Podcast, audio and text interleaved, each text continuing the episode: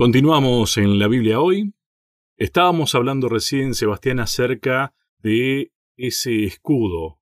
Hay palabras relacionadas en este texto, en estas palabras que Dios le dijo a Abraham. No temas. Seguridad sería, ¿no? La palabra clave. Exactamente. ¿no? El, el temor algo tan propio hoy. A ver, ¿por qué la Biblia es tan actual? ¿no? Porque lo que Dios le dice a Abraham es tan actual hoy el pacto es el mismo, las condiciones son las mismas. Y los sentimientos del, del, protagonista este, o de los protagonistas de las partes son iguales, porque eh, el, temor existe. Lo que pasa es que hay que aclarar muy bien, el temor de Abraham no pasaba por lo económico y muchas veces nosotros creemos Exacto. que todo en la iglesia o todo en el vínculo Dios y nosotros tiene que ver con lo económico y no es así. No es así. Lo, económico es una cuestión más que está tan contaminada nuestra mente de lo económico que muchas veces lo económico sopesa cualquier decisión que podamos llegar a tomar, ¿no? Y realmente es una artimaña que el enemigo de Dios ha usado muy bien y le es muy, efectiva, pero cuando uno se saca esto de lo económico y empieza a vivir pura y exclusivamente por fe, creyendo en Dios, cambia la vida cambia realmente la vida. y, Abraham le dijo, no temas. No sé cuál sería el temor puntual de Abraham en ese momento. Yo creo que el tema de no tener hijos era un temor para él. Exacto. Tal vez nosotros hoy no dimensionamos la importancia que tenía la herencia, la heredad, el hijo, como lo tenía en aquel momento, ¿no? Fíjate vos que para aquel momento un hijo significaba un posible salvador. Y eso va mucho más allá de las posesiones que la persona haya tenido, ¿no? Tenía que ver con la salvación, que ya lo tenían en claro, para toda la humanidad, para todas las naciones. Mira, Génesis capítulo 12, versículo 2, y quiero invitar a las personas que están ahí en su casa o no, viajando tal vez en el vehículo. Si estás viajando en el vehículo, como me pasa a mí los viernes cuando escucho el programa, no. Pedile a un acompañante que lo busque. Sí, en todo, caso no hay problema. Voy a leer Génesis capítulo 12, versículos 2 y 3, y dice, Y haré de ti una nación grande, y te bendeciré, y engrandeceré tu nombre, y serás bendición. Y dijo, Yo soy Dios, el Dios de tu Padre, no temas de descender a Egipto, porque allí yo haré de ti una gran nación. No, hay nuevamente la promesa de la gran nación, gran nación que Abraham no alcanzó a conocer. Abraham no vio cumplida esta promesa. Abraham no, percibió esta gran nación, ¿no? Tampoco la, vieron los hijos de Abraham. Exacto. O sea, muchas veces la palabra de Dios se cumple y tal vez nosotros no veamos el fruto de, esa promesa, ¿no? Dios tal vez tiene promesas que va a cumplir en nuestros hijos, en nuestros nietos, o en nosotros está cumpliendo algunas promesas que hizo tal vez con nuestros abuelos. También.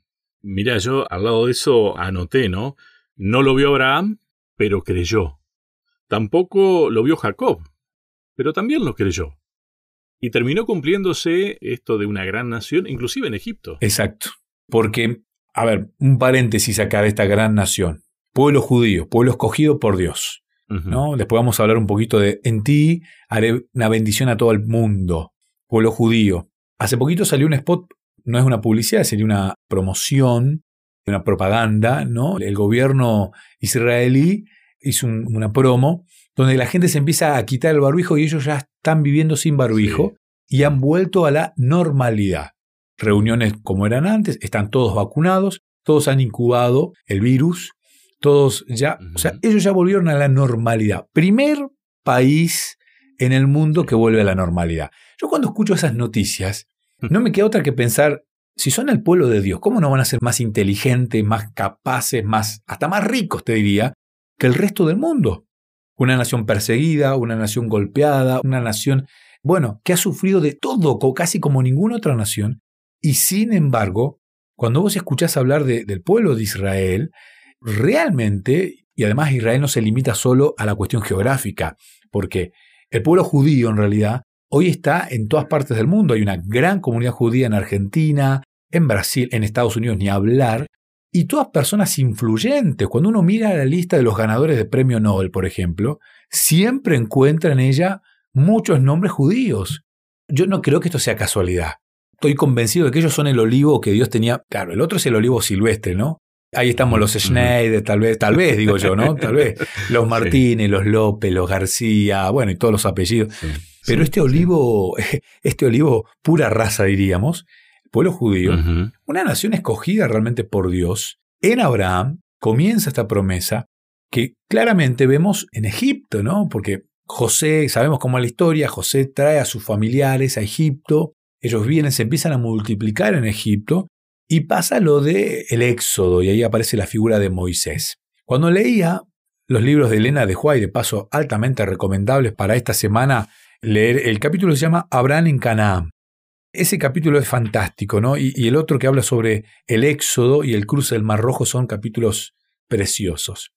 Cuando Dios le lanza la última plaga en Egipto, la de los primogénitos, los egipcios estaban tan desesperados para que los israelitas se fueran que les empezaron a pagar lo que nunca le habían pagado durante los años de servicio. Sí. Los israelitas iban y hablaban con quienes les habían dado trabajo como esclavos y les empezaron a reclamar y ellos les empezaron a pagar. Se fueron con gran cantidad de dinero, con mucho ganado, mucho ganado, y se fueron.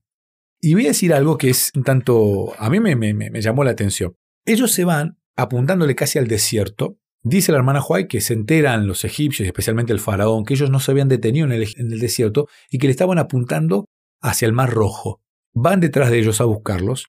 Y yo leía esta semana en este material que tenemos para estudiar la Biblia, decía un relato rabínico, y investigué, y sí, tal cual, hay un relato rabínico que habla de la travesía del Mar Rojo, y dice así, Justo cuando el mar comenzó a ahogar a los egipcios, los ángeles celestiales comenzaron a aplaudir, bailar y celebrar.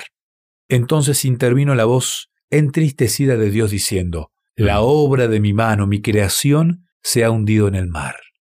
Esa idea a mí me, me golpeó, me golpeó, ¿no?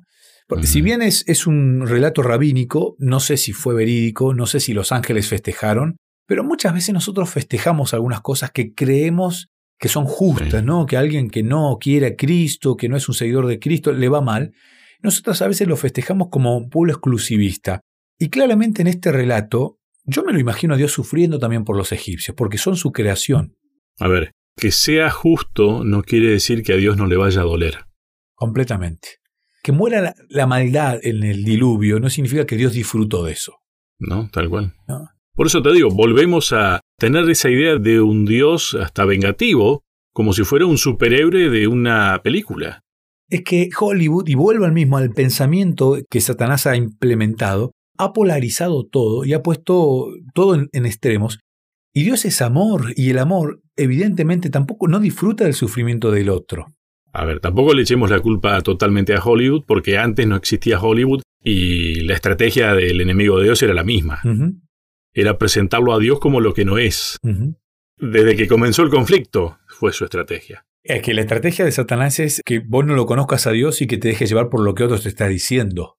Cuando claramente la idea de Dios es, vení, como le dijo a Isaías, vení, Exactamente. pongámonos a cuenta, charlemos, vamos a conocernos. Ahí está justamente, en, forma personal te diría, está la figura del pacto, el vínculo.